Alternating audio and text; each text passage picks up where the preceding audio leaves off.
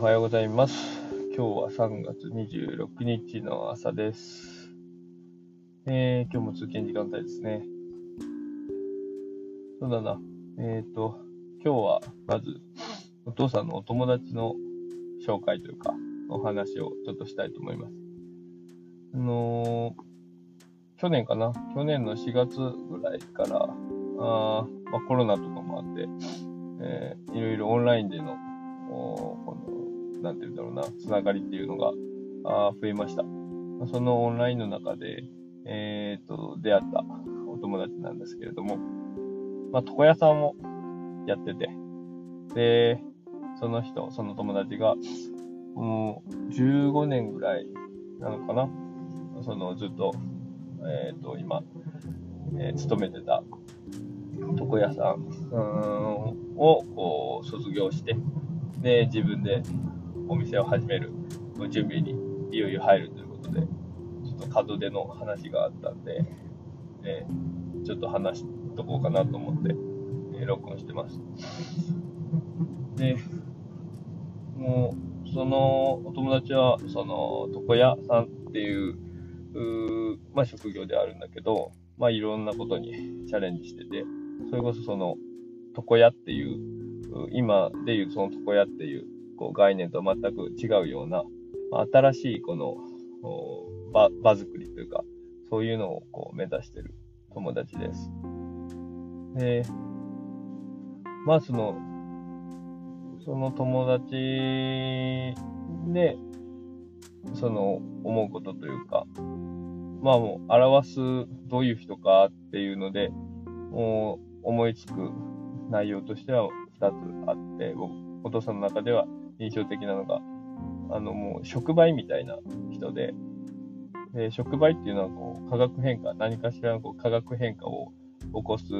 時のこの媒介になるようなものを、えー言うんだけども、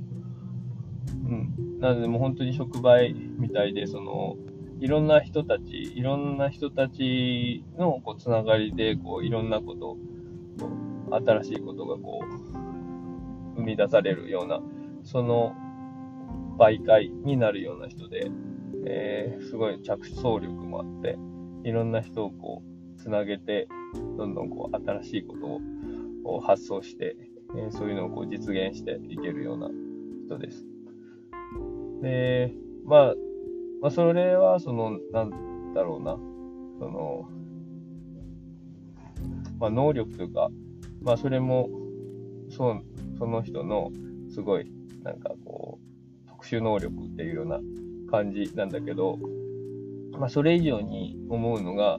すごい、この方眼力のある人で、で方眼っていうのは、まあ、熟語的にちょっと難しいけど、こう、包包み含むって書くんだよね。で方眼。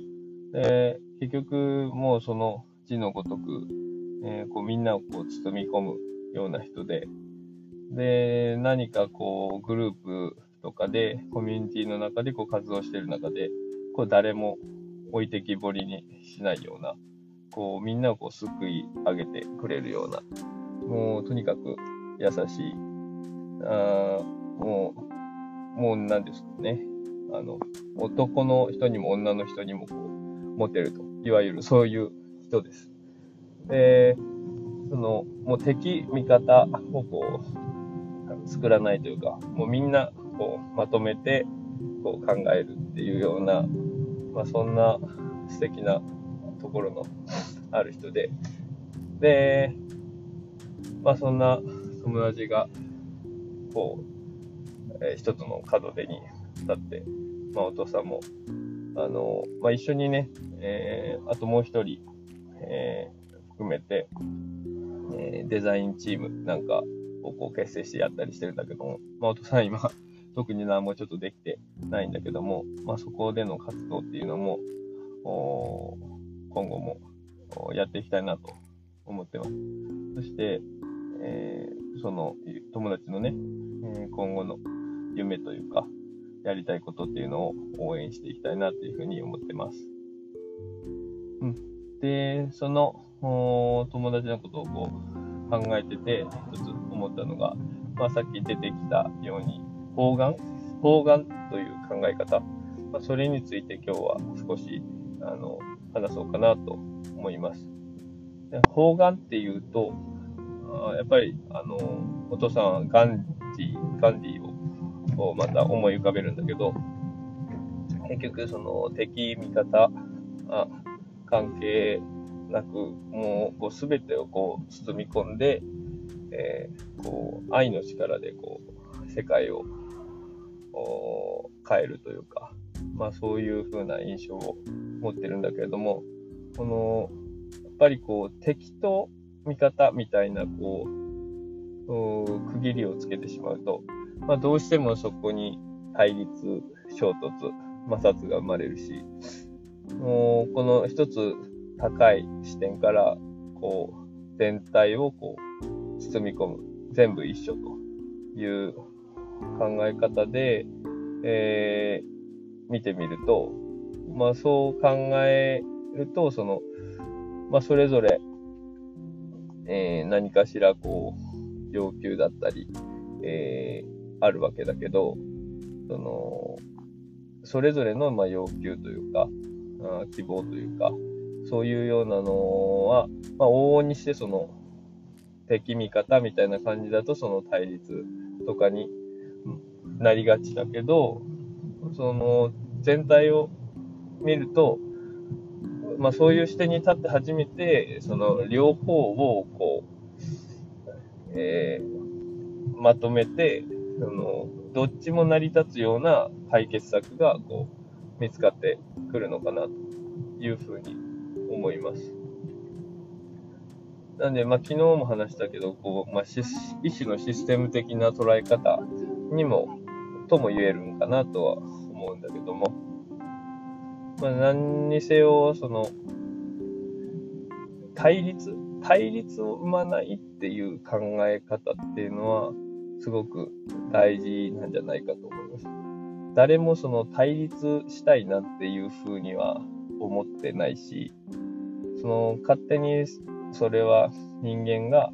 その対立してるみたいな錯覚でこう無意識にそういう敵対関係だったりこう線引き、うん、違うあなたと私は違うとか考えその考えてることが違うとか、うん、を目指すものが違うとかっていうふうなことになってしまってんじゃないかなって思って。みんな、結局会社とかにしても、みんながみんな、絶対その会社にとって、また自分にとって、その、いいこと、まあ、事業がこう、うまくいくようにとか、うん、いいことっていうと、こう、かなり抽象的かもしれないけど、うん、みんな絶対その悪いことをしようなんて思ってるはずなくて、みんな何かしら、その、よくあろうと。してるはずだと思うから、その、そこで対立が、その中で対立が起きるっていうのは、まあ本当に何かもう意識のすれ違い、ボタンの掛け違い、えー、だと思うから、そうだとすると、今言ったような、そういう、そういう意識、敵味方というか、線引きの意識を取っ払って、こう全体、全体で見ると。そういうふうな意識に立てば、こう、見え方も違ってくるし、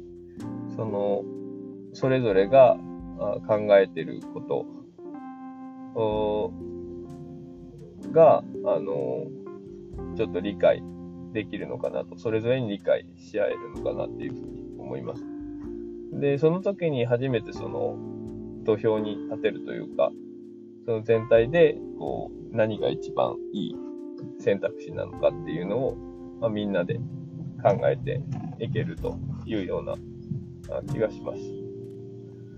はい。まあ、そんな感じですね。だから、うん、この人と自分がこう違うとか、まあ、そういう線引きみたいなのを、こう、無意識にやってる可能性っていうのは多分あると思うんで、少なからずね。なんで、そういうようなところを意識的に取っ払って、もう全体のことを考える。まあみんなが、あの、勝つというか、オールウィンの考え方っていうのを、こう、愛を持って、あそれそういう考え方をできればいいなというふうにお父さんも思うし、